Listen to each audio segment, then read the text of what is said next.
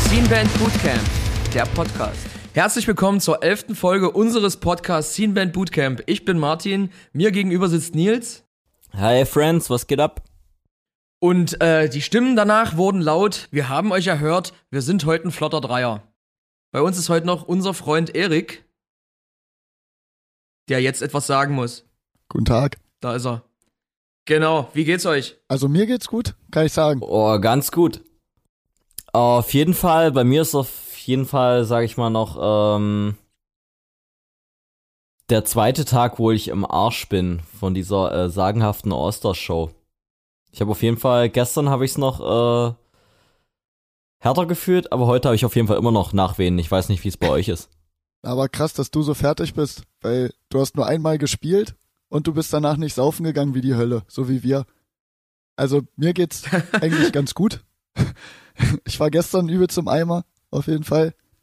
Man muss ja dazu sagen, ähm, normalerweise wäre der Podcast ja am Montag rausgekommen, aber heute ist erst Montag und wir nehmen heute auf, weil gestern ähm, wir haben drei Stunden gepennt, gefrühstückt, dann direkt äh, noch das, das Equipment geholt, zum Proberaum gebracht. Und danach wollten wir eigentlich den Podcast aufnehmen, aber das wäre einfach nur absolut menschenunwürdig gewesen. Deswegen haben wir das auf heute verschoben.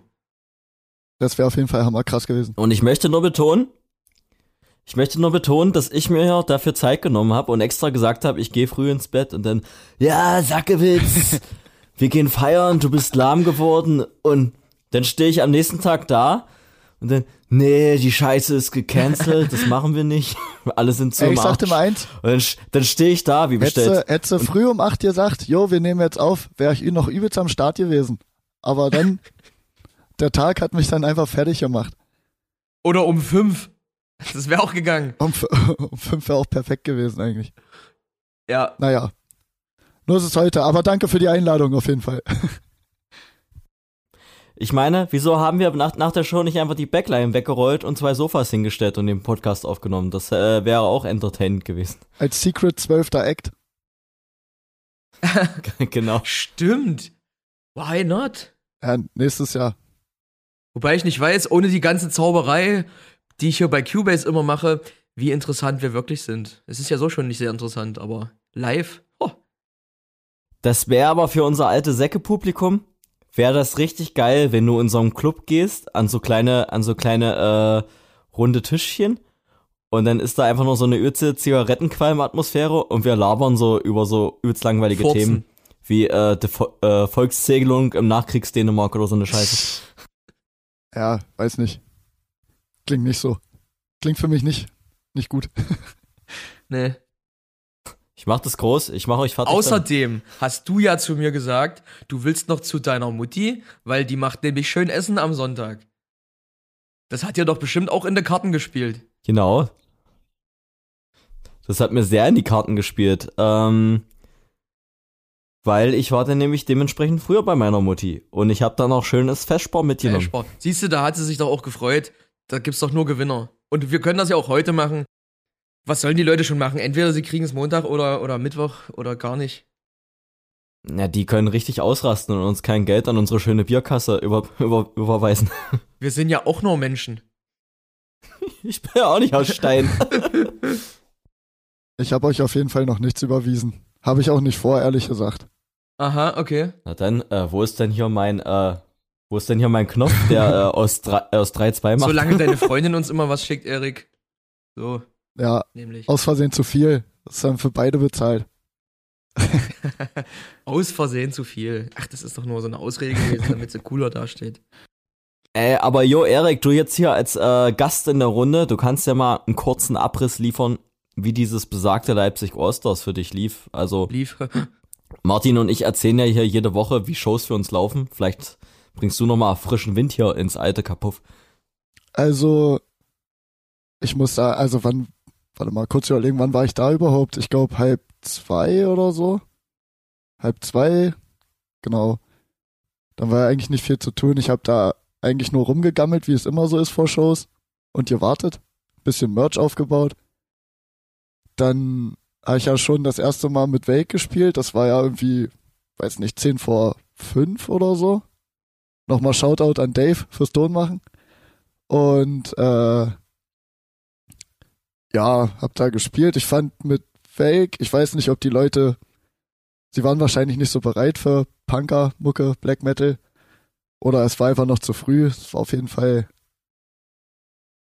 viel Stillstand, sag ich mal. Aber ich glaube, also es kamen zumindest ein paar Leute an und fanden es geil. Das reicht ja dann schon eigentlich. Jo. Aber ich finde, ihr macht jetzt auch nicht unbedingt so Mucke, wo man sich komplett äh, den Kopf abreißen will. Das ist ja Nee, eigentlich nee, mehr so. Headbang-Mucke. Ja, ja, genau, genau, genau. Also, ja, weiß nicht. Äh, So stelle ich mir nämlich auch eine typische Wake-Show vor. Da headbangen doch die ersten drei Reihen wie, ähm, wie die Wahnsinnigen und machen so ein bisschen Airdrumming. Das ist doch, äh, oder ist das, oder was wäre für dich die perfekte Weiß nicht. Wake-Show, wenn du es dir aussuchen könntest? Also, Richtig viel Gage. richtig viel Gage auf jeden Fall erstmal. Und äh, nee, ich weiß nicht, wir haben mal beim Paranoia gespielt. Das, weiß nicht, da haben wir nachts um drei, das ist so ein Punker-Festival bei Dresden. Und alter Schwede, da ging's übelst dolle ab. Also es war eigentlich nur so eine Menschenmasse vor der Bühne, die sich umhergeschoben hat bei so einer Mucke. Halt, also war, war interessant, aber sehr positiv überrascht an dem Tag. Beim Paranoia. Shoutout ans Paranoia. Äh, ja, genau. Also war okay der Auftritt, fand ich. Ähm, ja, dann habe ich mich halt einfach umgezogen erstmal, weil ich natürlich klatschnass war, weil im Naumann sind ja immer gefühlt 5000 Grad, weil es einfach direkt unterm Dach ist. Und naja, hab mich dann halt erstmal ausgeruht. Ich bin ja auch nicht mehr unter 30. Von daher braucht der Körper Pausen. Aber hab dann schon sehnlichst dem Auftritt mit Inner Space entgegengefiebert. Auf jeden Fall. Weil es wurde immer voller, die Leute sind immer mehr abgegangen. Da habe ich schon, habe ich schon Lunte gerochen, sag ich mal. Dass das gut wird noch. Ich muss echt sagen, ich war super froh, dass ich keine Pause zwischen den beiden Auftritten hatte. Ich, ich hatte, ich hatte die Leave-Show, äh, da muss ich mich muss vorher übelst konzentrieren, ich muss mich warm singen, ich muss an alles Mögliche denken, so, und da ist es immer so voll angespannt. Und dann läuft die Show, ich fühl's übelst, bin übelst drin. Und dann danach Inner Space, da konnte ich dann einfach nur noch alles rauslassen, das war geil. Na, oder reinlassen halt. Ganz wie man's nimmt. äh, ja, na, ich glaube, also ich fand die Pause ganz gut dazwischen, aber ich meine, ich musste auch zweimal singen. Von daher ist das, Genau. glaube ich, ganz. Genau, hätte ich jetzt zweimal singen müssen, wäre es absolute Scheiße gewesen, aber dadurch, dass ich bei Innerspace nur Gitarre spiele, war es dann geil. Außerdem musste das Rack nicht zweimal aufgebaut worden, äh, werden. Das war sowieso von vornherein meine Hauptintention hinter der Geschichte. Aber jetzt umgedreht wäre es nicht für dich gegangen. Erst Inner Space, dann Leave. Nee, das Alter. war, glaube ich, Das, unbequem, oder? das wäre absolute Scheiße. Nach den zwei Shows war ich richtig, richtig, richtig im Arsch. Dann konnte mich nur Max Hammers Zaubertrank wieder aufraffen. Wodka Schweppes mit irgendwas. Ich musste mir ja ein Bier an der Bar kaufen, weil der Backstage schon leer gesoffen war. So eine Frechheit. Scheiß Veranstalter. Wenn wir da mal ganz kurz auf die gastronomische Backstage-Situation zurückkommen. Ich hatte heute ein äh, sehr interessantes Gespräch mit meinem ähm, gastronomischen Leiter. Grüße an Patrick. Und der war gegen äh, so 20, 21 Uhr, war da raus im Biergarten und hat mir schön berichtet, äh, wie die Bands äh, massenhaft das äh, Backstage-Bier raus an ihre Kumpels verteilt haben und äh, der Biergarten dadurch nämlich keinen Umsatz Boah, gemacht ein paar Dreckviecher. äh, da konntest du denn, ja, ja, da konntest du die Kästen runterräumen wie, wie die Blöden, ähm, besoffen. besoffen haben sich da eigentlich nur auch die Kumpels mit, so, das ist dann natürlich nicht Sinn der Sache. Äh, gemacht wird's natürlich trotzdem, ähm, nehme ich mich in der Vergangenheit nicht raus, aber ich glaube, da hätten jetzt auch mehrere Kästen Bier hätten, wären dann nur so, so Öl ins Feuer gewesen. So. Hm. Oh oh. Also ich hab's nicht gemacht. Ich auch nicht, das ist doch ein Schuss ins Ich hab's Fuß. auch nicht gemacht. Aber dann hilft ja nur, äh, den Leuten zu sagen, dass sie es bitte gleich austrinken sollen, wenn sie es öffnen. Na, das Ding war ja auch, du konntest nach vorne raus nichts, äh, nichts mitnehmen. Da musstest du entweder das austrinken oder halt wieder reingehen. Aber nach unten war es jedem egal. So. Nils, da sehe ich schon noch ein paar Lücken in eurem System. Ja, das war sicherheitstechnisch nicht ganz ausgereift, aber ich war ja einfach nur für so einen riesig großen äh, Sack voll Bier, wie so ein riesig großer Stürzer, wo jeder mal einen Mund dran hält. Und dann hätte es nur die richtigen getroffen. Das wäre hygienisch nicht so vertretbar gewesen, aber keine Ahnung, äh, sicherheitstechnisch äh, keine Bedenken. Ich werde den, äh, ich werde den auf jeden Fall bauen und da Patent anmelden und den dann als großen sackewitzischen Backstage-Euter verkaufen, oder? Backstage-Euter. Oh, na, da sehe ich mich aber dran. Genau, ich meine, der kann ja auch fünf, sechs Sitzen haben. Muss ja nicht, muss ja nicht jeder alleine trinken, aber ähm, keiner klaut was. Da werde ich nuckeln wie so ein kleines Kitz. Auf jeden Oder Fall. acht Arme, Das- wie so ein Oktopus einfach. Acht Arme. Oh geil, stimmt, da musst du deinen Mund nicht dran halten, dann läuft Kannst das du- einfach raus. Da kannst du dann auch wirklich achtarmig einen reinorgeln. Äh. Ja, ich meine, da kann's ja, da kann's ja verschiedene Produkte geben. Da kann's ja auch so eine große Rat Rattenmama geben, die an der Decke hängt, wie so eine Pinata und die säugt dann die ganzen äh, Musiker so. Und aus dem Rattenschwanz läuft Kirsch. Das wäre genau meine Ratte. naja. Genau, aber nichts anderes. Du kannst dich auch mit der küssen und die hat dann, keine Ahnung, Wodka im Mund oder so. Morgenstund hat Wodka im Mund, sagt man ja immer so. Naja, wir, wir labern jetzt hier nicht so viel, bevor einer das Patent Ja. klaut. ähm, aber ich mache hier meine Notizen. Genau. Aber nochmal zurück zur Show mit Inner Space. War auf jeden Fall übelst hammergeil. Also die Leute sind ja sofort ab der ersten Sekunde übelst hammer abgegangen. Und das hat natürlich dann auch, sag ich mal, die Energie auf der Bühne, auf die Bühne übertragen. Zu uns. Und ich glaube, Das stimmt. das war echt für, für uns alle übelst nice. Auf jeden Fall. Ja, es hat übelst Spaß gemacht. Allein der, äh, das Intro lief, dann der erste Ton vom ersten Song. Der, ich meine, der, der erste Song ist ja auch schon ein bisschen so gewählt, dass der, der geht schon nach vorne, da kann man sich schon zu, gut zu bewegen.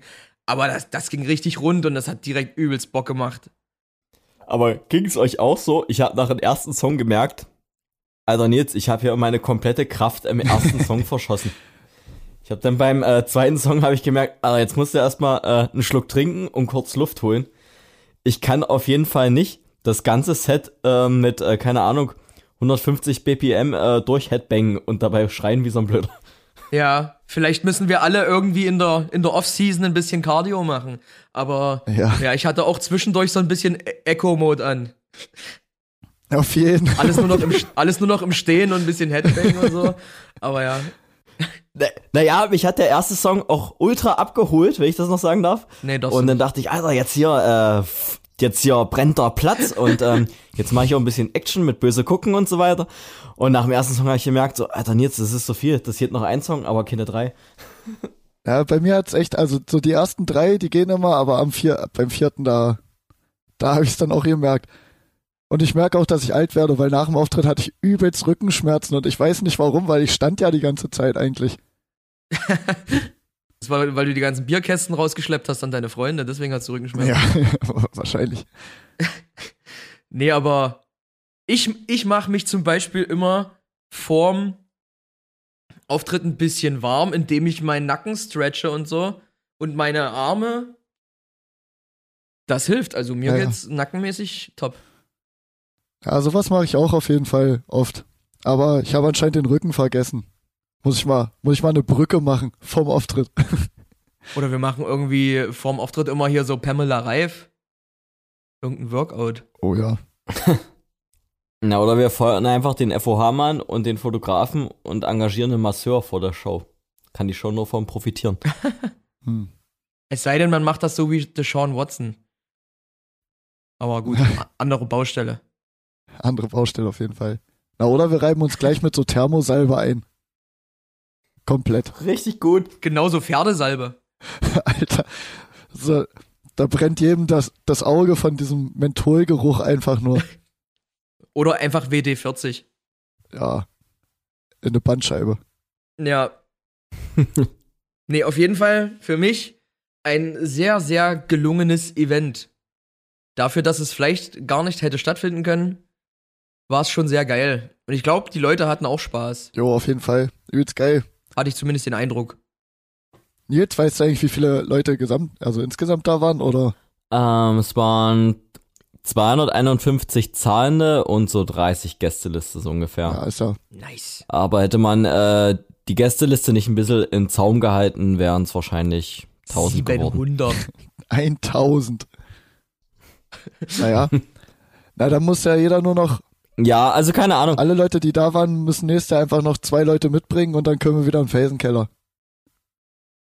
Eigentlich eine richtig einfache Rechnung. Eigentlich übelst logisch. Eigentlich schon, aber andererseits musst du halt auch sagen, jetzt so vor ein paar Jahren in einer Stadt wie Dessau kam, na gut, man muss jetzt sagen, das hat da 5 Euro gekostet immer, na da kamen halt echt äh, 1000 Leute von sonst wo und da war das halt so ein Highlight. Und in einer Stadt wie Leipzig, die relativ gesättigt ist an Konzerten und Kulturveranstaltungen, wo du halt dir auch nicht leisten kannst, 5 Euro zu nehmen, wo du halt mehr brauchst, weil alles ein bisschen teurer ist. Da wird's dann wieder, kommt's dann wieder so in weltlichere Sphären so und ähm, da zieht's dann halt nur seine 200, 300 Nasen zu einem Konzert. Ich meine, ist so wie es ist. Ich meine, 200, 300 Euro, äh, 300 Euro, äh, 200, 300 Leute kann man jetzt nicht meckern. Das ist ein voller Club. Der, der hat wieder nur Geld im Kopf. Nee, aber ich meine, ich meine so, dass so die, die lokale Szene so aus einer, aus eigener Kraft so einen großen Saal voll macht, das fand ich in, oder einen großen Platz, das fand ich in Dessau halt immer geil. Also wäre da jetzt unterdessen auch nicht mehr so, aber das war, da fand ich damals schon immer so ein Phänomen. Und eigentlich, wie gesagt, äh, die Show am Samstag, die war absolut geil und cool so. Aber es wäre halt für die Stadt Leipzig wäre es halt schon cool gewesen, wenn so die lokale Szene aus eigener Kraft zu anständigen Konditionen halt so einen großen Saal füllt, gefüllt hätte. Das wäre schon, das wäre schon geil gewesen. Das wäre auch im Jahr 2022 ein Statement gewesen, so, dass du diesen ganzen ähm, Musikbusiness-Schmutz eigentlich nicht brauchst, um eine fette Saalshow zu haben. Das, also, keine Ahnung, das sehe ich immer so als Vielleicht ist es auch nur meine, meine Punker-Meinung, aber ich finde es manchmal cool, wenn du so als lokale Szene so eine, so einen Mittelfinger so ein bisschen an die Musikindustrie setzen kannst und dann hier, wir brauchen diesen, diesen ganzen Dreck nicht hier, der, äh, hier spielt jeder, der irgendwie eine Gitarre halten kann und der, der Saal ist hier voll. Also das ist leider nicht erreicht, aber so an sich kann man jetzt halt nicht meckern, ey. Der, der Raum war voll, da, da ging der Punk, der Platz hat gebrannt, Da also. spielt ja natürlich aber auch Corona noch eine Rolle mit. Also das ist ja nicht nur so, dass man sagen kann, man hat versucht, unabhängig von irgendwelchen riesigen Bands einen Saal voll zu machen und hat es nicht geschafft. Das hätte ja vielleicht vor zwei Jahren auch geklappt. Ähm, aber jetzt durch die Situation ist es ja nochmal was anderes. Man, man kann es ja einfach nochmal probieren, vielleicht. Wie viele waren das denn eigentlich letztes Jahr, wo das noch als Sitzkonzert war? Waren es da mehr eigentlich, oder? Ähm, ja, da war das Phänomen, wie man das jetzt bewertet, ist vielleicht, äh, steht vielleicht auf einem anderen Blatt. Da hatten wir halt äh, das im Jahr 2020 hochgeladen, mussten es ja dann einmal verschieben auf 21 dann. Da war die Situation, es war ja Ulti Anti-Rock'n'Roll, es war ja in, an Tischen, in Sitzen, wo wir halt schon gedacht haben, okay, haben da die Leute drauf Bock. Dann ging die Show an den Start und da war, ich sag mal, an einem Nachmittag waren schon 200 Karten weg. Das war natürlich eine krasse Dynamik. Dann war das so relativ flink so an 99% ausverkauft.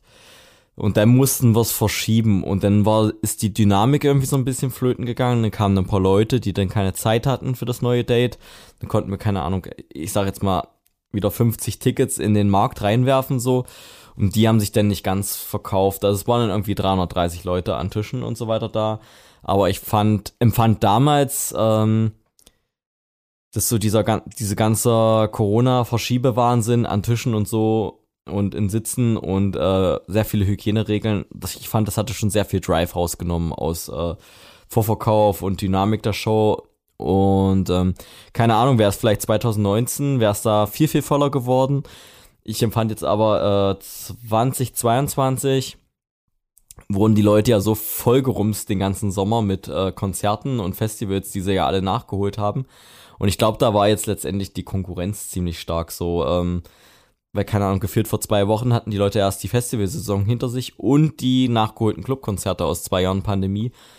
Andererseits wollten wir das Ding jetzt halt auch in den September legen, weil keiner weiß, was im Oktober ist. Also ich glaube, also ich habe, ich, ich glaube, die Leute sind äh, gerade ziemlich vollgerumst mit Shows und es ist schwierig da zu entscheiden, wo gehe ich hin, gerade jetzt mit wirtschaftlichen Faktoren im Ich Hintergrund. glaube aber auch, äh, damals, dadurch, dass es eben eine Sitzshow war und du hattest ja verschiedene Größen von Tischen, da gab es auch Zweier, Dreier, Vierer, Sechser, whatever. ich glaube, dass da die Leute dann auch eher einen Anreiz hatten, sich ganz früh Tickets zu kaufen, damit sie da wenigstens ihre großen Tische haben oder zumindest für die Größe, die sie brauchen. Und hier hast du ja gesehen, äh, der Vorverkauf dann einfach mal in der letzten Woche verdoppelt. Also geil, dass trotzdem der Vorverkauf benutzt wurde, aber halt einfach nur so super, super mhm. spät, wo dann die Leute sagen können, okay, das findet jetzt 100% statt. Ähm, ja, weil ja, war ja kein Need da, unbedingt ganz früh sich Karten zu kaufen. Ja, gut, war ja bei der Endshow auch so, dass die Leute übelst spät auch erst die Karten gekauft haben. Also, weiß nicht, scheint anscheinend so ein, so ein neues Ding zu sein, einfach. Ja, waren das nicht da auch irgendwie Montag 60 und Sonntag, als die Show war, dann 150 oder so? Es war, äh, war sogar noch extremer. Ich glaube, das war der Montag 40 und dann äh, der Sonntag 170 so. Aber das nehme ich auch gerade bei allen Shows wahr, dass der Vorverkauf übelst äh, low ist. Keine Ahnung, während des ganzen Zeitraums des äh, Vorverkaufs. Und wenn du so über Konzerte sprichst, die jetzt in drei oder vier Wochen sind, dass so jeder sagt, hä, so wenig Tickets nur, das wird doch voll kacke so und dann kannst du quasi den Tag vorher kannst du minütlich den Vorverkauf aktualisieren und siehst halt, wie das immer so äh, hochschießt mhm. auf einmal so.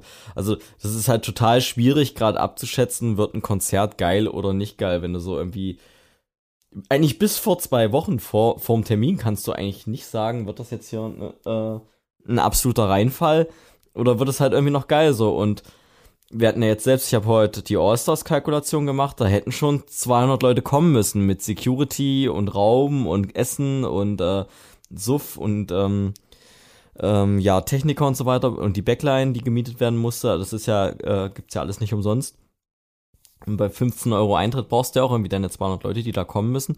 Und das sah jetzt auch Montag vor der Show, war das jetzt ja auch noch nicht in Stein gemeißelt. Kommen die oder kommen die nicht? So, das ist dann ähm, immer so ein Tanz auf dem Vulkan, wo du irgendwie so ein bisschen Nerven und Sitzfleisch brauchst oder halt damit rechnen musst, dass du ja auch mal ganz schnell irgendwie vier, vierstellig in den Ofen schießt. So. Also ist schon nicht leicht, glaube ich. Du musst als Anreiz, sich früh Karten zu kaufen, einfach sagen, wer sich die mindestens zwei Monate vor der Show kauft, der darf auch mal an der Bierziege nuckeln. genau. Ist auch gut. Ähm, also ich glaube auch, dass es da viel mehr Tendenzen gibt, so dass so wie beim äh, Fliegen oder bei Hotels Early Bird und Frühbucher-Kram ja. hast, einfach nur, dass die ähm, Läden und die Veranstaltung, Veranstalter irgendwie wissen, äh, was passiert. Oder da bessere Anreize schaffen wollen. Das wird bestimmt eine Entwicklung der nächsten Monate, Jahre sein, könnte ich mir vorstellen.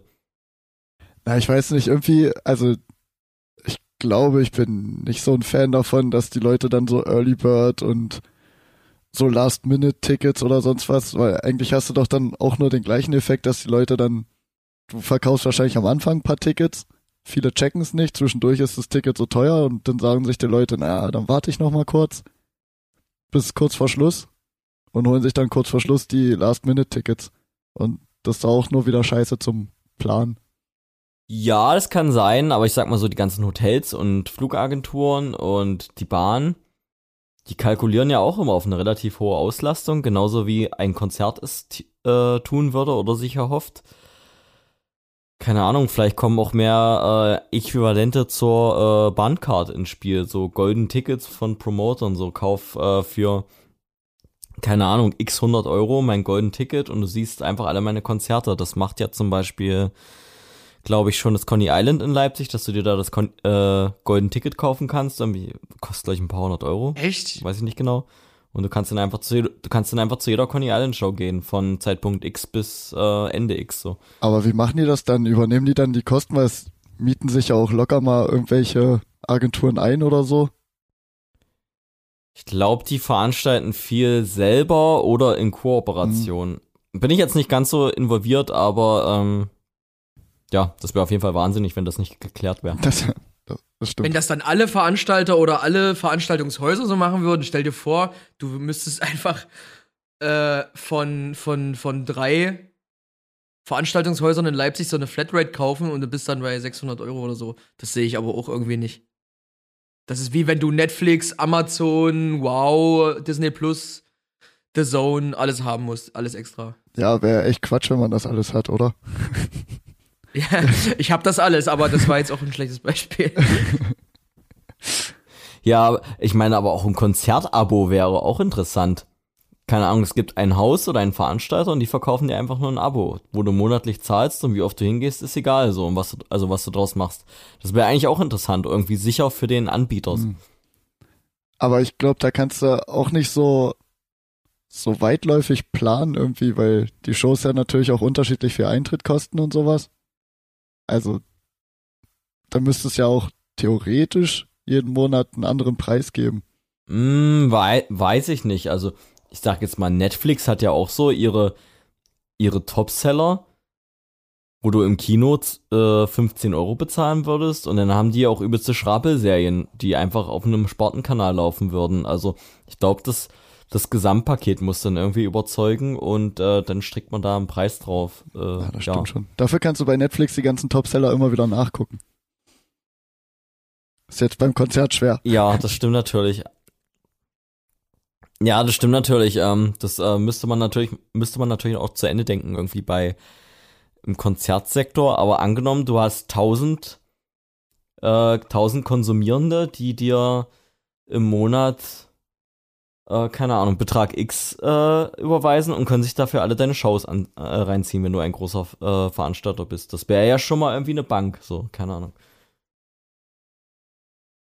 Könnte der Veranstalter sagen, ich habe hier Jahresverträge abgeschlossen, ich krieg im Monat so, sowieso kriege ich äh, Betrag X rein und dann kann ich damit folgende Konzerte planen. Also das finde ich ist eigentlich kein dummes Konzept. Kommt natürlich äh, für den DIY-Sektor wahrscheinlich ist das eher unpraktikabel, aber für so einen großen eingespielten Veranstalter, der eigentlich immer seine 50 Shows im Monat macht, ist das bestimmt nicht dumm. Kann mir, kann mir aber auch aber vorstellen, dass das dann an der Gier einfach scheitert.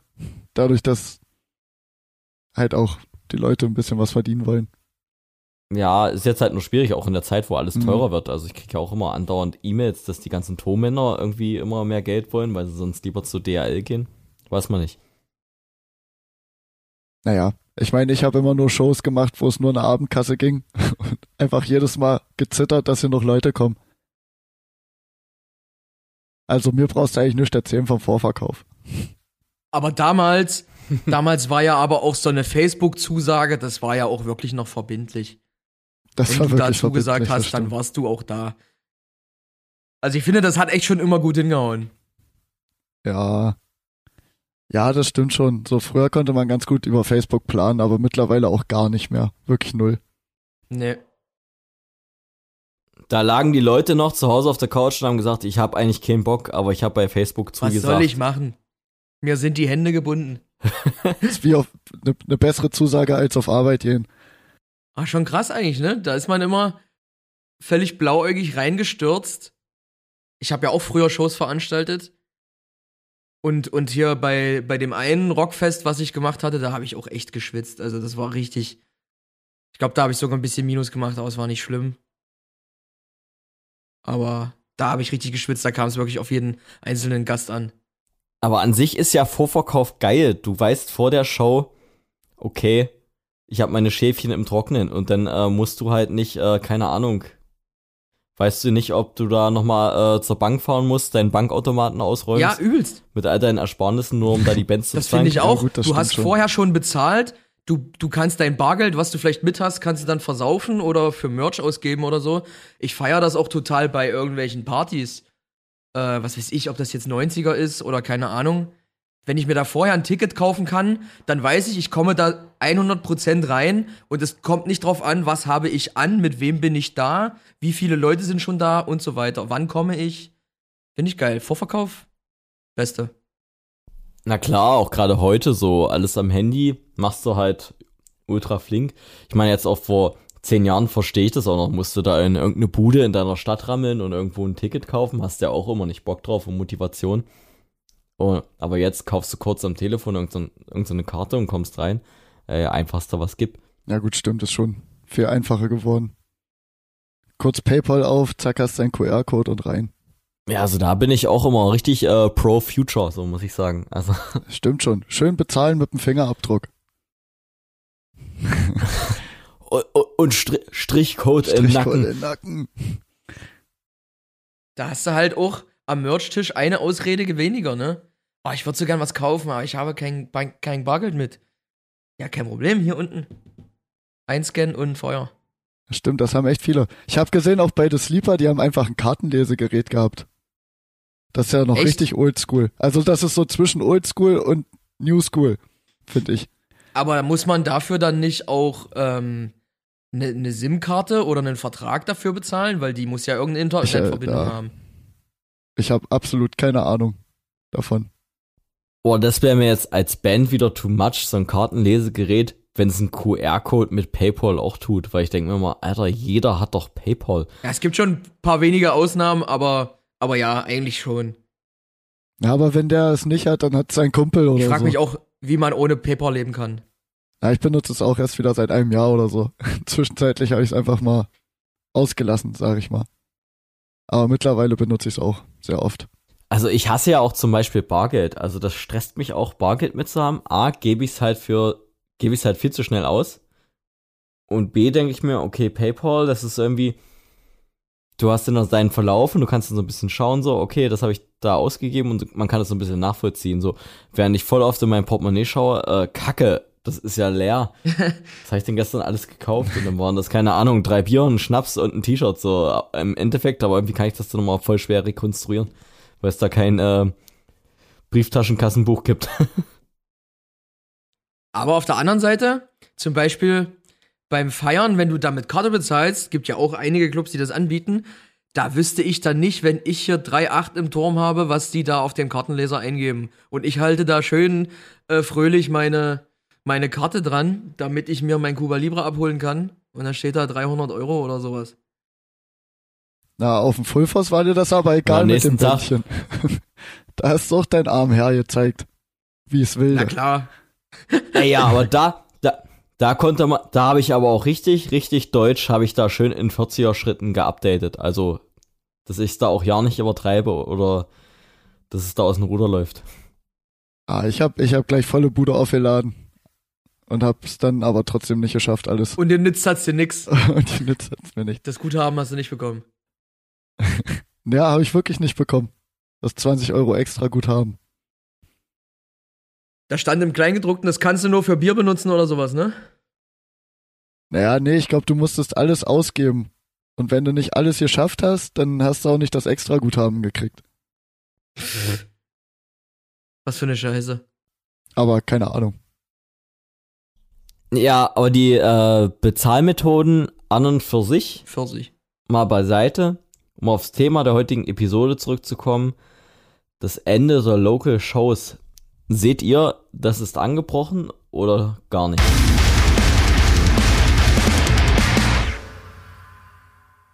Hm, schwierig. Ich glaube, also solange ich jetzt Shows gemacht habe, war es eigentlich immer recht stabil, muss ich sagen von der Anzahl der Leute her natürlich nicht ansatzweise zu vergleichen mit, weiß nicht, früher vor zehn Jahren. Wo halt aber auch, wie gesagt, eine Show drei Euro gekostet hat für fünf Bands. Was mir nur übelst aufgefallen ist, ist auf jeden Fall, dass das Publikum älter wird. So. Und ich glaube, es gibt halt nicht mehr so viele junge Leute, die Bock auf Live-Mucke haben, sondern die sich irgendwie in Elektroclubs dann verlieren oder so. Also jetzt in Halle zum Beispiel gibt's ja das Reihe, Reihe 78. Und Alter, da war ja früher jedes Wochenende irgendeine Screamo-Show oder Hardcore-Show. Keine Ahnung. Aber jetzt die neuen Leute, die da wohnen, die, weiß nicht, die hören halt so eine Mucke auch gar nicht. Darum sind da jetzt nur noch Elektropartys drin hauptsächlich und ab und zu mal, ab und zu mal ein Punkkonzert oder so. Also ist schon ein kleiner Umschwung, würde ich sagen, findet statt schon. Aber wenn du auch mal so überlegst, äh, angenommen, du bist ein Club und du hast die Wahl, mache ich jetzt ein äh, Konzert mit Live-Musik mit mehreren Bands oder mache ich eine Techno-Party, wo ein oder zwei DJs auflegen. Du hast halt viel, viel geringere Kosten und es kommen wahrscheinlich dreimal so viele Leute. Ja, klar. Aber wie gesagt, das ist halt, also das Reihe zum Beispiel ist halt ein besetztes Haus einfach, die zahlen keine Miete, gar nichts. So. Also die hätten ja nicht mal groß Verlust, wenn da wenig Leute kommen. Aber SEMA zum Beispiel jetzt die äh, letzte School of Rock Party im, im Naumann, Beste DJs. die ich äh, veranstalten durfte. Mit geilen DJs. Wo diese zwei DJs da aufgelegt haben, die überhaupt nichts drauf hatten. die hatten nichts drauf außer Zahnbelag, die Typen. Aber schau mal, da kamen, keine Ahnung, wie viel waren da? 130 Leute? Nee, mehr. Oder? Und ich weiß nicht mehr. keine Ahnung, da kamen 130 Leute, haben sich zwei DJs reingezogen und 130 Leute kamen bei einer Band wie zum Beispiel, ich sage mal, was ein gutes Beispiel? Normandy. International erfolgreicher Act eigentlich, macht überall die Clubs in Anführungszeichen voll und ist relativ, relativ gute Reputation, Live-Musik und so weiter. Aber jetzt auch wiederum nicht zu vergleichen mit äh, DJ Trecker und MC Mundmische, ja. Ja, ja, Außerdem musst du sagen, wir haben ja unser, wir haben ja unser Debüt gegeben und bei, bei ersten Shows sozusagen kommen ja immer ein paar mehr Leute. Aber ich meine, wenn du das ins, Verhältnis setzt, es kommt zu einem international gut etablierten Eck, kommen genauso viel Leute erstmal in deinen Laden ähm, zu einem ähnlichen Eintrittspreis, muss man dazu sagen. Das war, glaube ich, 5 Euro Unterschied. Und äh, schauen sich zwei Local DJs an und wollen nur feiern oder ähm, schauen sich einen internationalen Live-Künstler an, der mit einem Nightliner kommt und einen ganzen Truck voll Equipment hat. Wenn du jetzt Club bist, was machst du? Da mache ich doch hier lieber Handshake mit zwei Kumpels und die machen mir den Laden voll und haben da frei saufen und kriegen ein bisschen Geld, bevor ich da einen internationalen Künstler buche, der ähm, ultra viel Geld kriegt und keine Ahnung, wo du ähm, ewig lange Planung und Produktion und Nerv hast, dass da der Abend vonstatten geht so und hinterher stehst du noch da und hast vielleicht irgendwie keine Ahnung 1000 Euro Minus so. Ja, das ist das ist so das, was ich gerade so meinte. Also die Leute äh, sind da, sage ich jetzt mal, glaube ich, nicht so die krassen Liebhaber. Die die äh, legen da jetzt nicht. Also ich will jetzt natürlich, natürlich nicht alle über einen Kamm scheren, aber die die meisten legen wahrscheinlich nicht ultra viel Wert drauf auf die Art und Weise, wie sie jetzt unterhalten werden an dem Wochenende. Ja, also ich glaube schon, ist so ein Ding, dass man so sagt, so, es ist Samstag, ich will heute was erleben. Und dann ähm, machst du, glaube ich, keine großen Unterschiede zwischen einem DJ, der deine Musik spielt, und einer Liveband, die du irgendwie cool findest. So.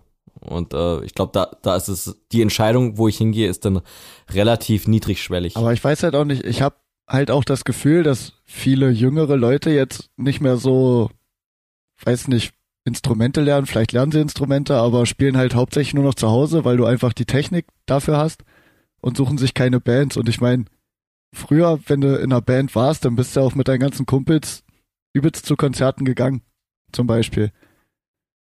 Und ich weiß nicht, ob das halt auch so ein Ding ist, dass die einfach nur noch zu Hause sitzen, für sich Gitarre spielen oder Keyboard, keine Ahnung was, weil es halt genug Programme gibt, um das alles geil aufzunehmen, alles geil zu mischen. Du brauchst keinen Schlagzeuger mehr, brauchst eigentlich niemanden mehr. Und wenn du dann halt alleine bist und du magst vielleicht Hardcore oder so ein Kram, hast aber ganz viele Freunde, die nur Elektro hören oder was weiß ich, dass du dann halt eher zu diesen Elektropartys auch gehst, statt jetzt, falls du eine Band hättest, da noch Leute kennenlernst und auch mal zu einer Hardcore-Show gehst oder was weiß ich. Ja, das stimmt schon. Ich glaube, das Community-Ding ist heute ein völlig anderes. Also du kannst, wenn du Gitarre spielst, ist es, glaube ich, immer noch leichter, heute einen YouTube-Channel aufzumachen, bevor du eine Band gründest, bevor du so irgendwie vier, fünf Leute aus deinem Bekanntenkreis findest, die irgendwie mit dir auf einer Welle schwimmen. Dann musst du heute noch zu unsagbar krassen Preisen einen Raum mieten, brauchst wirklich auch krasses Equipment und dümpelst erstmal ein Jahr rum, bevor dich irgendjemand hört, bevor du überhaupt erstmal was professionell aufgenommen hast, was auch nochmal Unmengen an Geld kostet, dass du da so ein bisschen mithalten kannst. Während ich quasi mir, wenn ich wirklich sehr rockaffin bin, kaufe ich mir eine Gitarre und hole mir für ein paar hundert Euro gutes äh, Home Recording Equipment. Könnte ich jetzt quasi auch mich äh, in einem YouTube-Channel präsentieren und da irgendwie gute Sachen machen, wenn ich, wie gesagt, Talent Das hätte. ist und genau das, was Stevie T mal gesagt hat. Kennt ihr Stevie T? Ja klar, Kauer. Der hat auch gesagt, ja, warum, weil, weil ihn so viele Leute fragen, warum hast du keine Band? Ich meine, das ist ein übelst krasser Gitarrist. Ähm, und er sagt, ja, weil ich nicht dumm bin, ich, ich mag Geld mehr als äh, rumreisen und Geld ausgeben für allen möglichen Scheiß. Und dann ist er noch ein bisschen socially awkward und so. Ja, ist halt so. Also, wenn du eine Band hast auf einem Level, wo du nicht komplett irgendwie supported wirst von einem Label oder sowas, dann verbrennst du einfach nur einen Haufen Kohle jeden Monat. Aber wenn man das mal gestern das gesehen hat, nee, vorgestern, das Publikum, ne?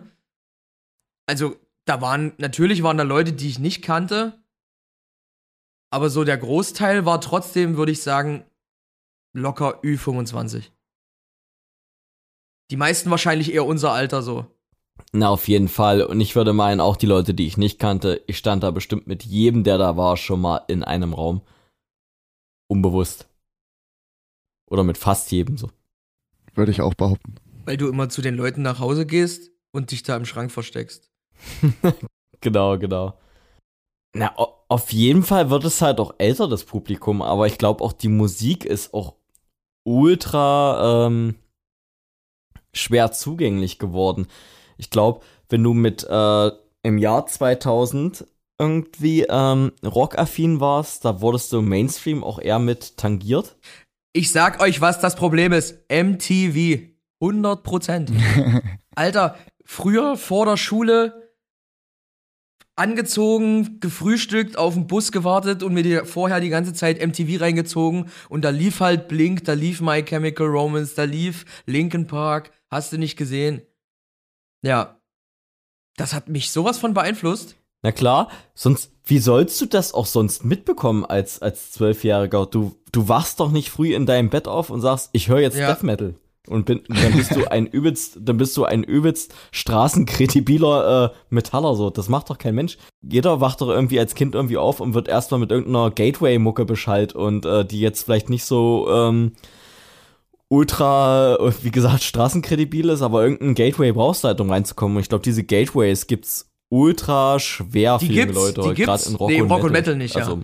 Die gibt's halt TikTok. Und was läuft bei TikTok? Auf jeden Fall nicht Inner Space. Na, na klar, die Gateways, die Gateways sind andere. Äh, was bei uns MTV war, sind heute TikTok und Instagram und du, du schaust hier in deinem äh, äh, Algorithmus rein und siehst, was für dich gestrickt wurde. Aber keine Ahnung, angenommen, ich wäre jetzt zwölf und lade mir die TikTok-App runter, ich komme doch da nicht auf äh, ähm, auf Metal-Content oder auf Punk-Content oder keine Ahnung, was auch immer verzerrte Gitarre ist. Da musst du echt erstmal richtig ins Rabbit Hole rein, bis du da gelandet bist. Ja, also das ist ultra schwierig, glaube ich, jetzt für Kids auf, auf Gitarrenmusik zu kommen. Also ich meine, Gitarrenmusik gibt's ja und es gibt viel gute Gitarrenmusik, aber ich glaube, dass sich das als, als Kind erreicht oder als Jugendlicher, das ist heute ultra schwierig und ähm, na klar, wenn du das nicht hast, dann geht auch keiner auf Shows. Oder so.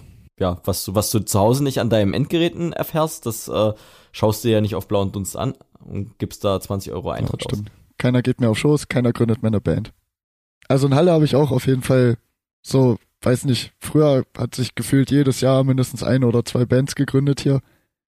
Aber mittlerweile sind es halt immer noch die, wenn es mal eine neue Band gibt, halt immer die gleichen Leute. Also es gibt auf jeden Fall, glaube ich, auch keine jüngere Band mehr in Halle. Ja, und ähm,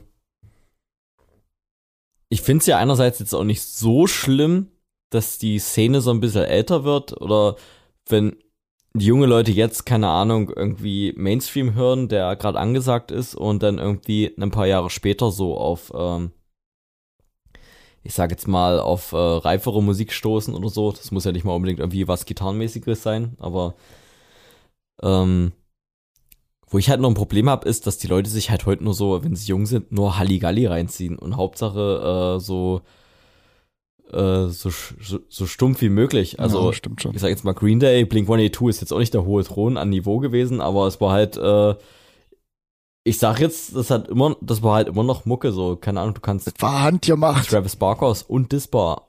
Das war noch real, Junge. Ja. Aber jetzt keine Ahnung, auch was ich bei uns im, im, im Laden immer sehe, diese ganze neue Scheiße, das ist doch einfach immer dieselbe Wichse, neu aufgezogen und ähm, Hauptsache Shishi, keine Ahnung, weiß ich nicht. Vielleicht bin ich, vielleicht ist das jetzt aber auch so übelstes Old Man Yelling at the Cloud, kann ich schlecht einschätzen. Aber es kann auch schon sein, dass da die Labels auch unter anderem dran schuld sind, weil man hört ja schon öfter mal, dass dann ein Label zu einer Band sagt, na, es wäre schon besser, wenn ihr jetzt noch das macht oder das macht oder davon mehr damit ihr so ein bisschen mehr, äh, in irgendwelche Billings passt von irgendwelchen Booking-Agenturen. Ja, das schon. Ich meine, die haben auch noch ihre Dollarzeichen in den Augen. Weil wenn ich jetzt zum Beispiel mit Leaf ankomme und ich will jetzt hier bei, was weiß ich, wo Booking anfragen und dann sagen die, ja, eure Mucke ist geil, bla bla bla, aber ich habe keine Ahnung, wo ich euch dazu stecken soll. Wurde das schon gesagt? Äh, nee.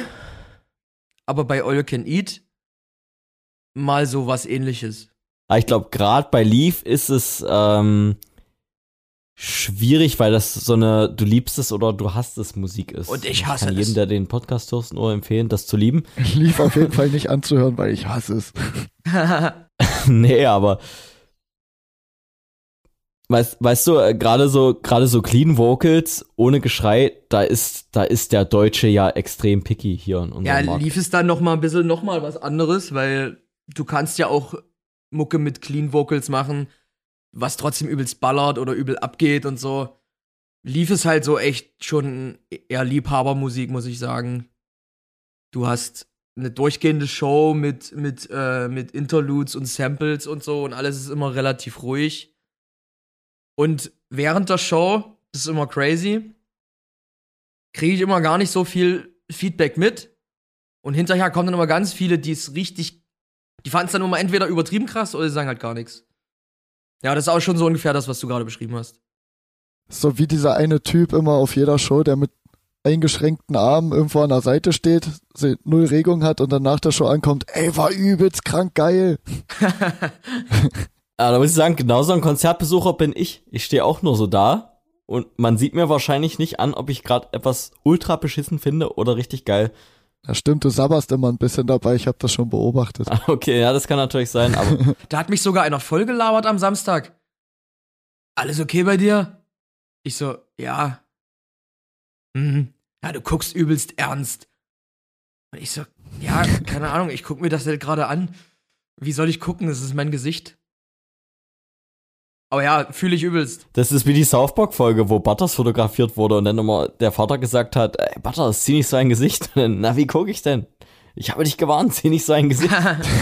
Aber äh, wo wir es gerade haben, also ich finde, man muss dann auch noch mal unterscheiden, weil es ja darum ging, ob Local Shows dead sind, etc. Ähm, ich finde, bei so einer Musik, wie wir mit Inner Space machen, die ist halt live echt leicht zugänglich, würde ich sagen. Da sind die Shows immer gerammelte voll, wie der Ossi sagt. Also äh, Ja, denk nur mal an unsere erste Show in Erfurt. Die Hardcore-Szene hat noch einen guten Support. Aber trotzdem haben wir ja die Erfahrung gemacht, dass so bei harter Mucke der Andrang, sich da live Konzerte reinzuziehen, schon noch größer ist. Würde ich jetzt eine Local Show machen, wo nur so Bands spielen wie Leaf oder halt allgemein so Rock Alternative, dann kommen da ja 50, 70 Leute. Also du musst dann, wenn du so eine Musik machst wie wir, bist du schon immer sehr darauf angewiesen, dass du auch irgendwie einen coolen, äh, einen coolen Headliner hast. Na, ich glaube, das spielt so ziemlich nach Pop-Regeln, so, wo es keine Mittelschicht gibt. Du bist ja entweder ultra klein oder ultra groß. Und es gibt halt keine, nichts, was dazwischen ist, wo du sagst, wir machen jetzt ja irgendwie geile Mucke und da kommen halt mal trotzdem 200 Leute, die einfach nur so ein bisschen neugierig sind, was da abgeht und denen gefällt das alles. So. Wenn du jetzt, wie, bei- wie gesagt, wenn du jetzt ein richtiger Pop-Artist bist und spielst davor zehn Leuten, das ist für den eigentlich nur ein Schuss ins Knie. Du musst eigentlich right out of the gate eigentlich vor irgendwie ein paar hundert Leuten starten, bevor das Aber ist eigentlich auch wild. So, ich frage mich, wie, also wenn du halt so Popmucke machst, so, wie wirst du dann auf einmal so berühmt, wenn es halt diesen Zwischenweg eigentlich gar nicht so richtig gibt da? Connections. Ja, ist wahrscheinlich echt Connections oder aus Versehen, keine Ahnung. Oder du bist einfach nur ein ultra wunderschöner Mensch, der sich extrem gut verkaufen lässt. Ja, aber auch gerade so die Live-Shows, du bist ja nicht einfach, du bist ja nicht einfach ab der ersten Show ultra, ultra tolle gut, was ich jetzt bei Inner Space sehe, wie das so von, von Immer Show schlechter zu Show, wird. wie das so, so, so ein Mühe besser wird. Nee, das wird ja immer so ein, das wird ja immer so ein Mühe besser und wenn du jetzt ein Popkünstler bist und null Erfahrung hast und dann wirst du da einfach nur so auf so eine Bühne gejagt vor hunderten Leuten und dann musst du da abliefern, das ist doch, äh, wer hat Ja, da gut, die Nerven Ich weiß für? nicht, die Keine kriegen da bestimmt ein geiles Coaching und so eine Scheiße. Aber langsam hätten wir es auch verdient, wo die Ersten kommen und sagen, früher wart ihr besser. Als Daniel Hermann bei uns noch Schlagzeug gespielt hat, oder was? Ach so, übrigens, geil. Rico, danke fürs Aushelfen. Ich glaube nicht, dass Rico sich das anhört, aber Rico, falls du es anhörst, geil, danke fürs Aushelfen. Das war geisteskrank wieder. Und Daniel, gute Besserung. Ja, also. genau, äh, mit äh, dieser Sache. Mit, Mit dieser, dieser Sache. Ja, wir müssen auch mal, wir müssen auch mal für unseren Daniel ein bisschen Liebe da lassen. Der ist ganz traurig bestimmt. Aber äh, man, man muss sagen, Daniel geht's gut. Ist jetzt, ähm, ja, haben jetzt ein gutes Replacement gefunden und der Rico, was auch immer ihn umtreibt, in seiner äh, tiefsten Ecke der Seele, äh, er lässt auf jeden Fall richtig Hass raus ja, bei der Show. Ich glaube, das tut ihm auch gut. Das steht der Musik auf jeden Fall. Also er spielt halt nicht wirklich Schlagzeug, er schlägt einfach nur zusammen. nee, bei Rico ist es dann wirklich ein Schlagzeug. Also der, der macht dem ja. Namen alle Ehre. Ja, dafür habe ich auch sehr viel Lob gekriegt, dass die Drums, ähm, dass die ultra geprügelt waren. Das konnte man äh, sehr gut fühlen. Na, das Geile ist halt, er drischt da rein wie ein Wahnsinniger und lacht dabei. das unterstreicht dieses Wahnsinnige einfach nochmal zehnmal. Das war absolut geisteskrank. ja, alle gucken übelst böse und Rico lacht einfach. Ja, aber richtig geil, aber ich glaube, so Local Shows werden trotzdem weniger und seltener. Die werden auf jeden Fall weiter leben und überleben in allem, was richtig DIY-ig ist. So Punk, Underground, ja, auch Hardcore. Mit. Das ist auf jeden Fall, glaube ich, auch so, ähm, das sind so, so die Szenen, die eine extrem hohe Live-Kultur haben oder wo es extrem äh, doller auf Live-Kultur ankommt. Siehst du ja halt auch bei Inner Space. Funktioniert im Streaming nicht so gut wie live, während es bei Leaf eigentlich genau ähm, das Umgedrehte ist. Willst du sagen, Leaf li funktioniert live nicht? Nee, ich möchte damit sagen, Leaf funktioniert äh, online sehr gut, ah. während es äh, bei Inner Space nicht so ist. Ja, es ist, glaube ich, äh, ich weiß nicht, wir sind immer leicht, leicht in Playlisten ist, drin. Martin, du solltest einfach Leaf live kündigen und einfach nur noch ein Internetprojekt draus machen. Nee, das möchte ich auch nicht. na, na, Showspielen macht halt, macht halt Spaß, egal was du für Mucke machst, so, ähm, aber es ist mit Inner Space leichter, Leute live abzuholen, während es im Internet schwieriger ist. Und ich glaube, bei Leaf ist es genau umgedreht. Ja. Also, also zumindest, zumindest wenn man sagt, im Sinne von übelst abgehen oder so. Du kannst zumindest zu, zu Inner Space, ja, zu genau, Inner Space kannst du ganz intuitiv abgehen, ohne die Songs zu kennen. Bei Leaf kannst du das, glaube ich, nicht. Ja, klar. Aber dafür kannst du es halt übelst feiern, wenn du die kennst. Sage ich jetzt einfach mal. Ja, also das ist leichter mit Inner Space Leute zum, zum Tanzen zu bringen. Ja. So. Was ja auch, worauf die Band ja auch abzielt. da habe ich ja versucht, mal wieder das Publikum mit einzubeziehen. Und bin wieder kläglich gescheitert. Ich lasse das einfach. Mit, mit dem Klatschen. Bei Leaf meinst du jetzt? Nee, das Klatschen hat geklappt. aber das Tanzen. Ja, das nicht. ging noch. Ah. Ich habe es bei eurer Show nicht gesehen, aber macht ihr auch Handylichter? Das war bei äh, Storyteller war das immer der. Äh oh ja, das habe ich letztes, habe ich letztes Jahr gesehen. Das hatte ich überlegt, aber eigentlich äh, ja sind wir einfach nicht so für Ansagen. Wir sind halt, wir ziehen da lieber die Emo-Schiene durch und, und haben irgendwelche Interludes laufen und halten die Fresse. Das macht uns, glaube ich, auch authentischer. Das macht euch sympathischer auf jeden Fall. Also ich finde es ja auch bei Storyteller fand ich es auch teilweise auch immer ein bisschen, ähm, ich will jetzt nicht sagen grenzwertig. Seit der Eurich die Fresse hält, ist mir die Band viel sympathischer. nee, aber wir haben es auf jeden Fall weit aus unserer Komfortzone rausgetrieben, das Publikum zu animieren. Also mehr als wir wollten. Es hat dann aber auch immer gut geklappt, aber es war dann schon immer, wo ich mir selber gedacht habe, so, oh, es kann nicht sein, dass die Leute erst abgehen, wenn du sie wirklich dazu zwingst und aufforderst. Aber Lude, äh, ähm, Storyteller konntest du halt live auch leichter feiern, war eben so schon ein bisschen mehr Forward die Mucke und halt super happy. Lief es einfach was, wo man mal so ein bisschen in sich geht und und und den den Moment genießt. Aber das hast du ja auch bei relativ vielen großen Bands. Ich sag jetzt mal, ich stelle mir jetzt auch bei Deftones, stelle ich mir jetzt nicht den Mega-Pit vor, wo, wo man sich richtig die Zähne rauskloppt. Das äh, ziehst du dir halt ran, rein und vibest da ein bisschen mit, aber mhm. da geht doch jetzt nicht dann machst du doch jetzt ja keinen Kickflip, oder? Kickflip, Junge! Nö, aber ich bin da auch total cool mit. Oder genau wie bei Welk. Ich habe mir auch die Welk-Show, habe ich mir so zum Dreiviertel angeguckt. Das war geil so. Da hat doch mein Fuß und mein äh, Kopf gewippt so, aber ja, du, du haust dir da jetzt ja nicht aufs Maul und startest einen Sockepit und so weiter. Also habe ich, mache ich jetzt auch bei, bei größeren Shows in dem Genre nicht so. Das ziehe ich mir rein und finde das übelst geil. Aber das animiert mich jetzt nicht zum, äh, zum Rumspringen. Ja, stimmt schon. Wie gesagt, es ist halt irgendwie 50-50 bei Welk. Manchmal gibt's da ordentlich Bewegung und manchmal hast du halt die Super Truen, die halt ein bisschen mit dem Kopf schunkeln. Oder ihr Bierglas heben und in unsere Richtung zeigen.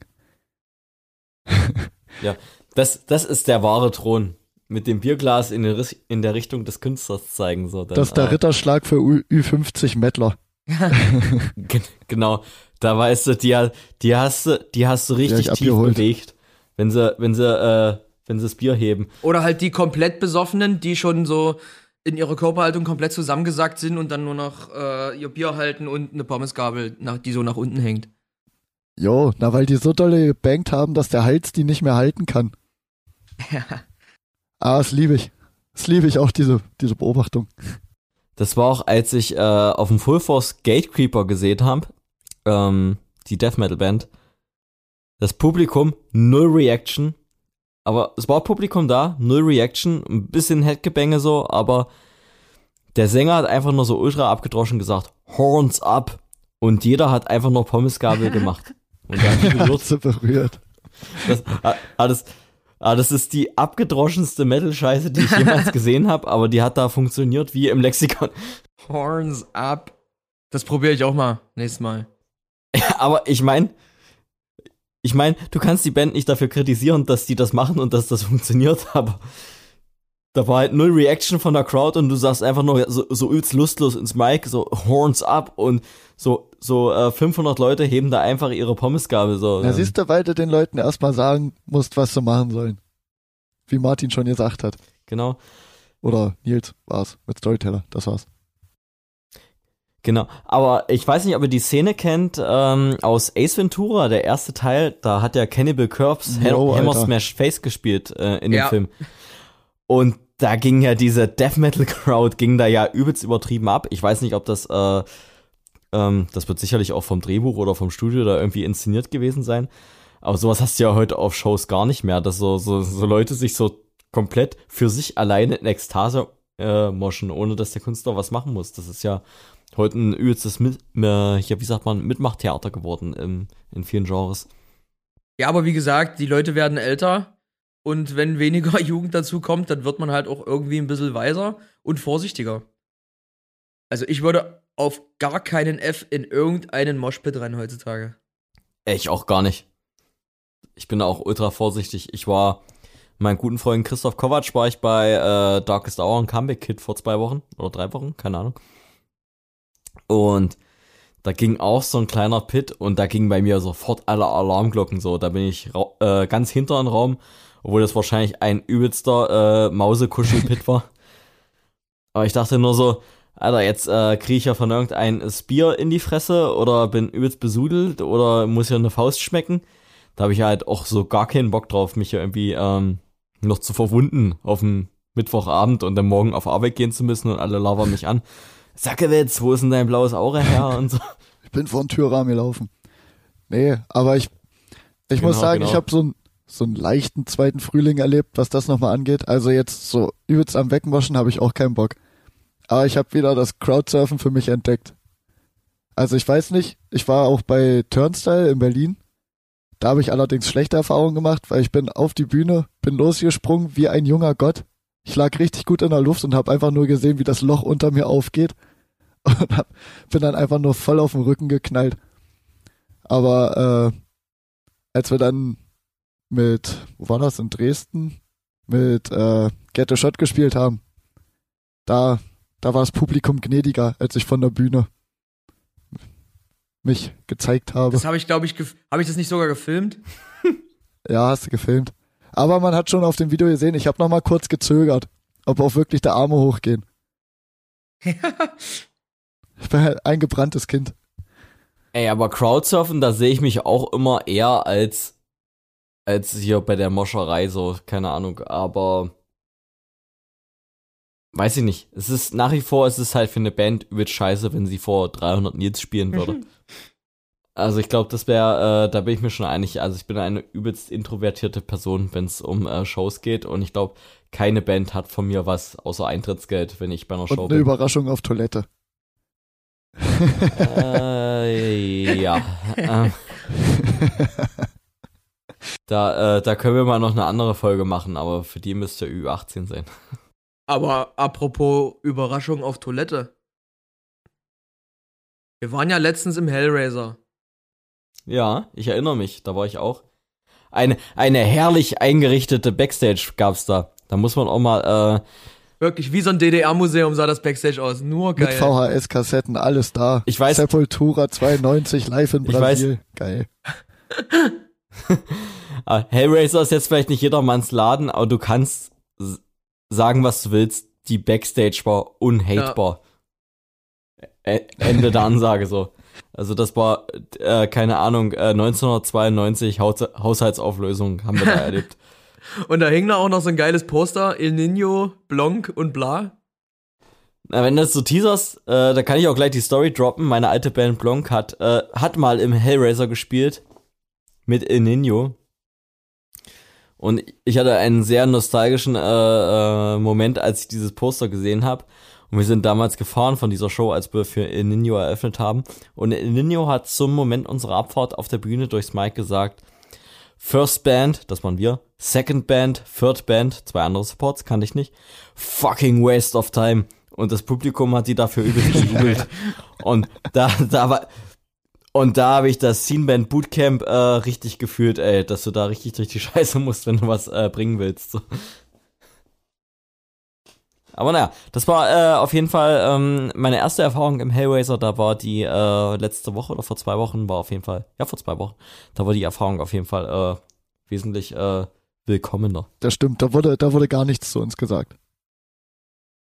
Auf jeden Fall ähm, saßen wir so im Backstage und Nils hat, naja, wie man ihn kennt, Uns Flatulenz, Flatulenzkunst präsentiert, würde ich sagen.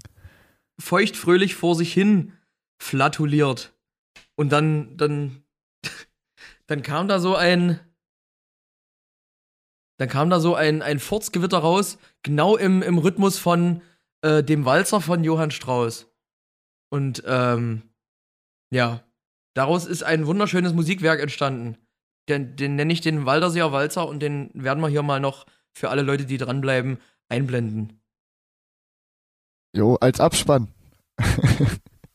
Ich glaube auch, ähm, ich könnte mir da vorstellen, dass wir unser halbes Leben lang Musik gemacht haben, mit der Intention, wirklich anspruchsvolle, tiefgründige Musik zu schreiben, die Leute im Herz und Mark trifft. Ich könnte mir vorstellen, dass mit dieser einen Kreation irgendwie alles in Schatten gestellt wird. Ja. Siehst du dich jetzt als One-Hit-Wonder eigentlich? Nee, das nicht. Das sehe ich als Kritik daran, was die Leute wollen. Aber andererseits habe ich diesen Walderseer Walzer schon öfters gehört als manchen Song, den ich selber Das stimmt, aufgenommen ich habe mir das auch 300 Mal angehört und habe mich immer wieder bepisst. Ich meine, für die beste Referenz solltest du es einfach auf TikTok hochladen mit einem Video und gucken, was passiert. Na, na, ich meine, keine Ahnung, äh, wir müssen das hier einfach mitnehmen. Das Schlimmste, was passieren kann, ist, dass das äh, im Inner Space Set mit eingebaut wird, weil die Leute sich danach äh, sehen. Alter Schwede. Das ist ja krass. Ey, wir könnten das auch locker als äh, Show-Intro nehmen. Geht 40 Sekunden. Perfekt.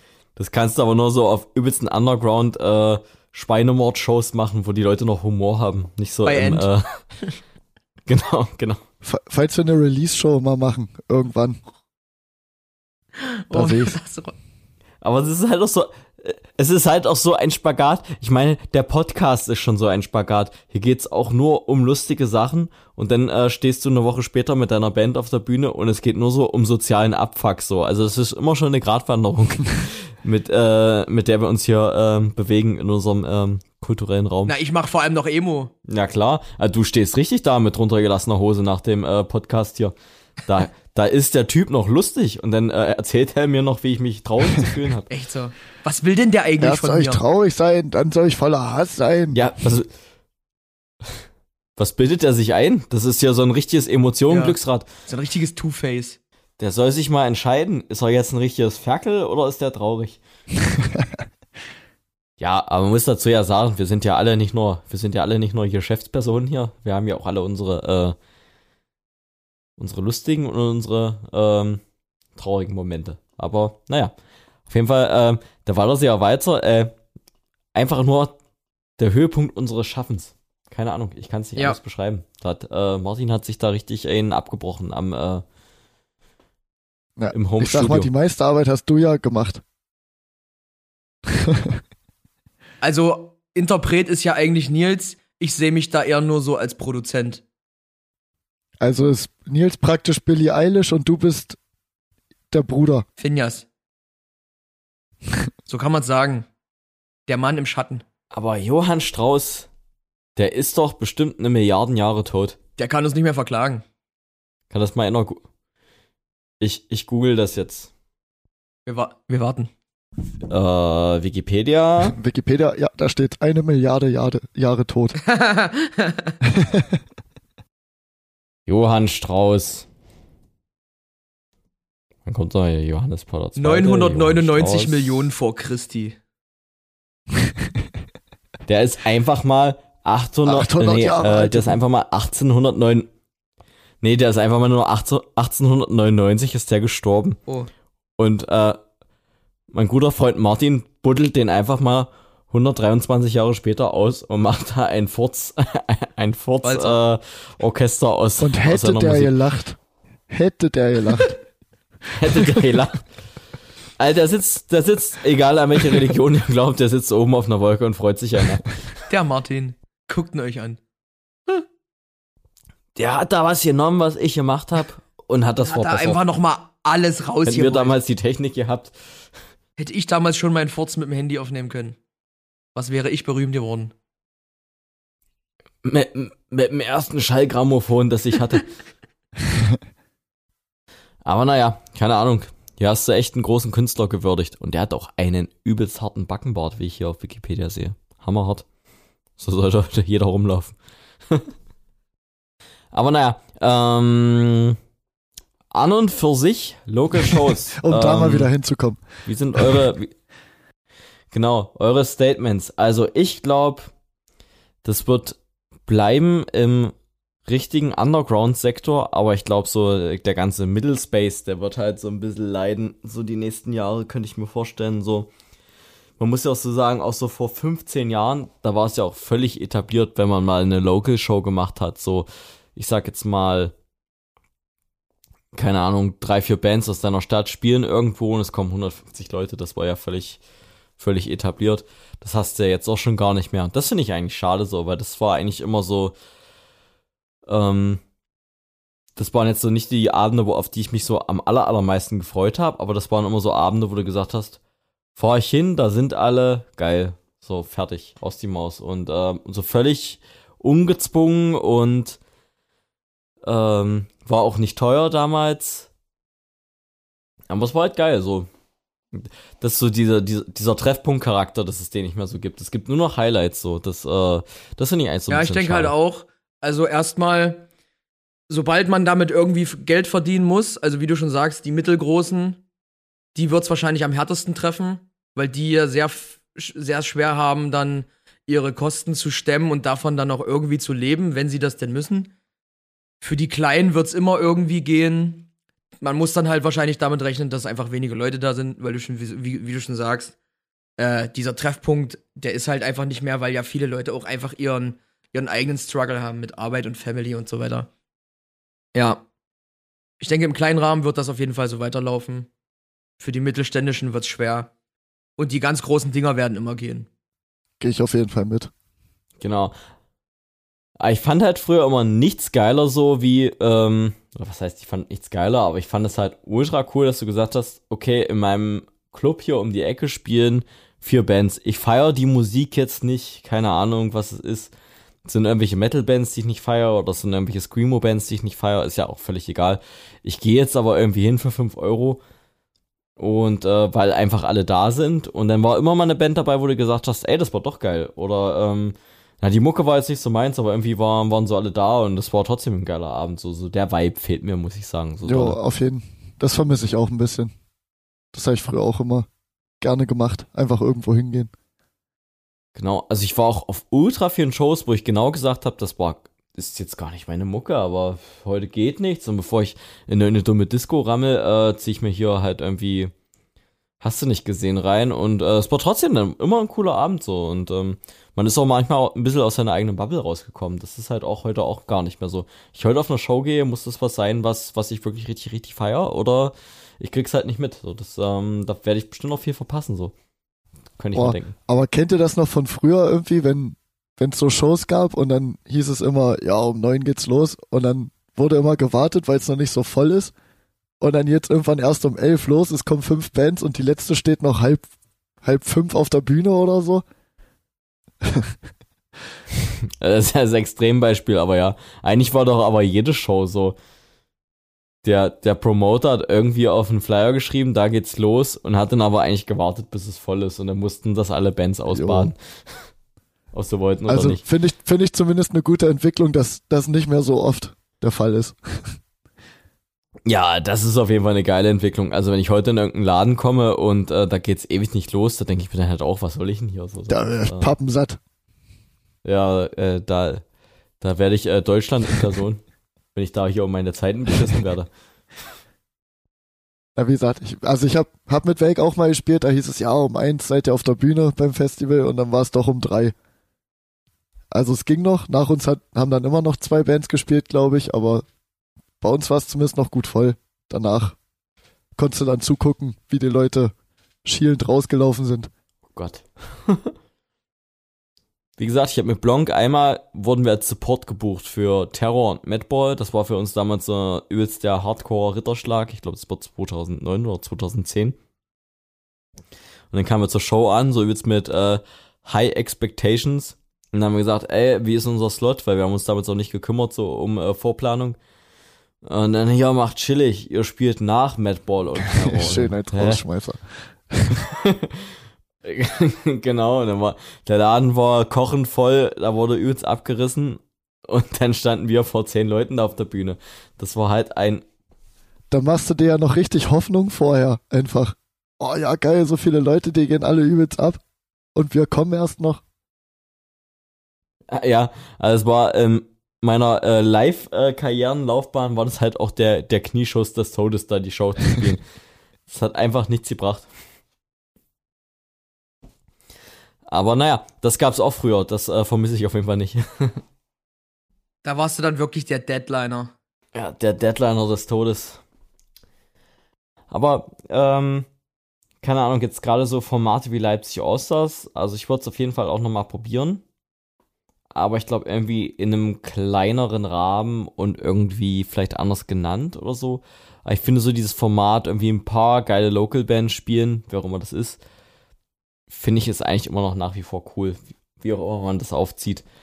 Aber was man sich, glaube ich, abschminken muss, ist, dass es irgendwie mit äh, 5 Euro Eintritt funktioniert heutzutage. Also, wenn man das, glaube ich, irgendjemand mitgibt, der sich das hier anhört, ist es, glaube ich, irgendwie äh, eine Show, die unter 10 Euro kostet, kann heute nicht mehr passieren. Also, oder kann sich keiner leisten. Schlecht zumindest. Oder du hast das Glück, du kannst in einem ultra subventionierten Laden veranstalten, wo, wo halt Geld keine Rolle spielt. Aber ja, auch das wird ja immer weniger, habe ich das Gefühl. Ja, das auf jeden. Also im Rockpool trägt sich halt die Miete dadurch, dass alle Leute, die da ehrenamtlich mitmachen, noch Beitrag zahlen. Da könnte man das, glaube ich, theoretisch machen, aber ist halt auch gut, wenn mal ein bisschen Kohle abfällt. Schon allein um, falls mal jetzt was kaputt geht, was weiß ich, ein Mischpult oder man braucht Kabel, alles Mögliche, dass da endlich mal Geld da ist, um sich sowas ranzuholen. Von daher, Ja, sowas auch.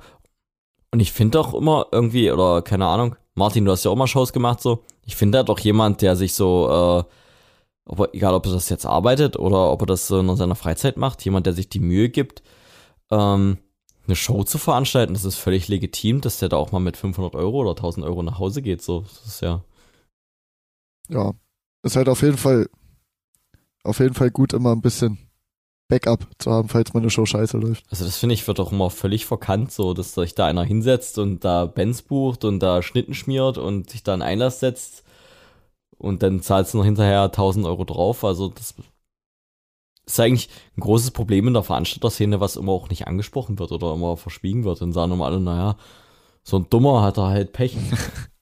Ja, das gilt ja für den kompletten Laden. Also, dass man da viele Sachen, die da eigentlich passieren, dass man die überhaupt gar nicht wahrnimmt als Gast oder, oder dass, das, dass man das halt dann auch nicht wertschätzt oder so. Ja. Ja. Aber im Endeffekt, also ich denke auch leider, also Local Shows werden auf jeden Fall weniger werden. Also ich glaube nicht, dass das, ich glaube nicht, dass das stirbt. Also auf jeden Fall in manchen Städten. Ich glaube, so in Großstädten wie Leipzig wird sowas weitergeben, so im Underground-Sektor oder auch im kleinen Club-Sektor oder vielleicht machen wir was Neues auf. Aber so in kleinen Städten wird das, glaube ich, ziemlich, ziemlich verschwinden. Und So wie in Dessau schade. zum Beispiel. Dessau, ja. Oder gibt's Das, da ähm, noch irgendwas? Nee, da gibt's nichts mehr. Ah, Das war ja aber komplett dann äh, Gentrifizierungsding. Dass einfach jeder, den man kannte, gefühlt dann irgendwie eine, eine Möglichkeit genutzt hat, um irgendwo anders beruflich Karriere zu machen oder Ja, das liegt dann aber auch halt sowas. doll an der Stadt, war, weißt du selber, irgendwie aus dem wilden Westen. Erst kommen die, Ko- kommen die Goldgräber, die da ihr Gold finden Ja. und dann kommen die Saloons und die äh, Etablissements und so weiter. Und das ist ja, glaube ich, in vielen mittelständischen Städten das Ding, dass du dann da irgendwie keine Perspektive hast und äh, äh, nicht arbeiten gehen kannst. Und ähm, dann hält sich da gerade mal so eine kleine Techno-Klitsche noch so, die ähm, ähm, dafür äh, die, die Handwerker da Mucke macht, ohne das jetzt irgendwie äh, schlecht zu reden, aber du merkst dann halt schon, dass das äh, Kulturprogramm in so einer Stadt dann sehr, sehr einfach wird und sehr, sehr leichte Kost wird auf einmal so, wenn, ähm, keine Ahnung, äh, keine Studierten mehr da sind oder so. Und ähm, ja, da ist das halt schon so ein gutes Beispiel für so das, ähm, ja, oder selbst keine Ahnung, ich weiß gar nicht, ob es überhaupt noch einen Club gibt. Ähm, auch extrem kaufschwaches Publikum. Also, was ja auch alles irgendwie, äh, ist ja auch alles so, wie es ist. Da hat ja keiner Schuld dran, aber ja, wer, wer, äh, in Dessau können sich vielleicht auch nicht 500 Leute leisten, jeden Monat sich äh, Punk, Metal und Hardcore anzusehen oder was auch immer die Leute da gerne sehen, so. Also, ist ja auch absolut verständlich, weil es ja auch gerade da teuer ist. Und hinzu kommt, dass ja diese ganzen internationalen Künstler wollen ja auch nur in A-Städten spielen. Die verdrehen ja schon die Augen, wenn du da mit äh, Magdeburg Ja, oder das Halle stimmt. kommst. glaub Spreche ich. aus Erfahrung. Da musst du die Bands immer abgreifen, bevor sie bekannt werden. So wie Landmarks oder Oh Hollow or Home. Ja, ja, genau. Oh. Geht das wieder los? Ja, ich will, äh, kriegst ja, kriegst ja immer diese berühmten E-Mails, ja, die Band kommt auf Tour, möchte aber in medienwirksamen Städten spielen, wo ich mir halt so denke, was ist denn an Leipzig so medienwirksam? Die Eisenbahnstraße. ja, keine Ahnung. Die Leute sehen eine Stadt auf, auf, auf der, äh, auf dem Poster und dann fahren die dahin, wenn die das geil Ja. finden, so. Ansonsten, keine Ahnung. ich weiß nicht. Wenn es jetzt hier nicht klein, klein Schniederriednitz ist, wo jeder erstmal googeln muss, wo das ist, dann ist doch das, ähm, ja, weiß ich nicht. Vor allem medienwirksam. Guckst du da nicht einfach lieber, was auf dem Weg ist und welche Städte am größten sind? Na klar, der potenzielle Markt so, aber ich glaube, so im Osten habe ich das Gefühl, es muss immer äh, Berlin-Leipzig sein und fertig. Dresden ist auch oft. Und so, so schon so ein bisschen. Ja, Dresden ist dann aber immer schon äh, zweite Wahl, wenn Leipzig nicht geklappt hat. Meine Erfahrung. Aber wer weiß, vielleicht gibt es da nochmal ein Local Show Revival und wir haben das gar nicht auf, der, auf dem Tacho. So, Ja, könnte alles äh, wiederkommen. Kann ja auch passieren. Äh, äh, Ma- Machine Gun Kelly macht noch drei Gitarrenalben und dann feiern das auch alle wieder. Dann gibt's ja äh, Local Show Sellout. So. Und dann hören wir uns das an und haben gemerkt, dass wir nur noch Scheiße gelabert haben eigentlich. Ja. Anderthalb Stunden lang. Apropos anderthalb Stunden. Wir könnten ja mal einen Strich drunter setzen, oder? Was sagt ihr? Du meinst, du meinst den Walderseer Walzer abfeuern. Na klaro. Ja. Der kommt auch gleich. Na dann, äh, der Martin, dann verabschieden wir uns jetzt hier mit unserem äh, Walderseer Weizer in der Hoffnung, dass es jetzt bei jeder Folge vielleicht einen klassischen Mashup gibt. Uff. Das ist ja schon wieder äh, eine ganz schöne Bürde, die du mir hier auferlegst. Under pressure. Ja. Nee, dann, äh, dann beenden wir das Ding. Unsere Bierkasse ist auch äh, wieder oder immer noch geöffnet. Also falls ihr Bock habt, da mal was dazulassen, äh, ist das gerne gesehen. Denn äh, vielen Dank an Erik, dass er sich hier die Zeit genommen hat. Jo, klar, danke. Für danke für die äh, Einladung. Bitte, Erik. Genau, genau. Äh, wir sind ja, wir sind ja fast sowas wie Freunde, von daher Ja. ergibt sich Ich das sehe ja. ich seh uns eher als Arbeitskollegen. Genau, genau. Äh, wir überweisen dir dann deine Provision mit deinem nächsten, mit deinem nächsten Gehalt. Ja, danke. 50 Prozent muss ich noch an Wake abdrücken. Das ist. das wundert mich nicht. Oder ich nicht, ja. Gut, Friends. Dann äh, haut rein, habt noch einen schönen Tag. Und nachdem sich hier alle verabschiedet haben, feuern wir den Walderseer Walzer ab. Viel Spaß damit. Und lasst die Kommentare glühen. Bis dann. Ich hätte fast noch vergessen, dass ich äh, in Polen im Suff versprochen habe, meine Freunde Kevin und Lukas zu grüßen. Also in diesem Sinne, Kevin und Lukas, ich grüße euch. Und jetzt kommt aber wirklich der Walderseer Walzer.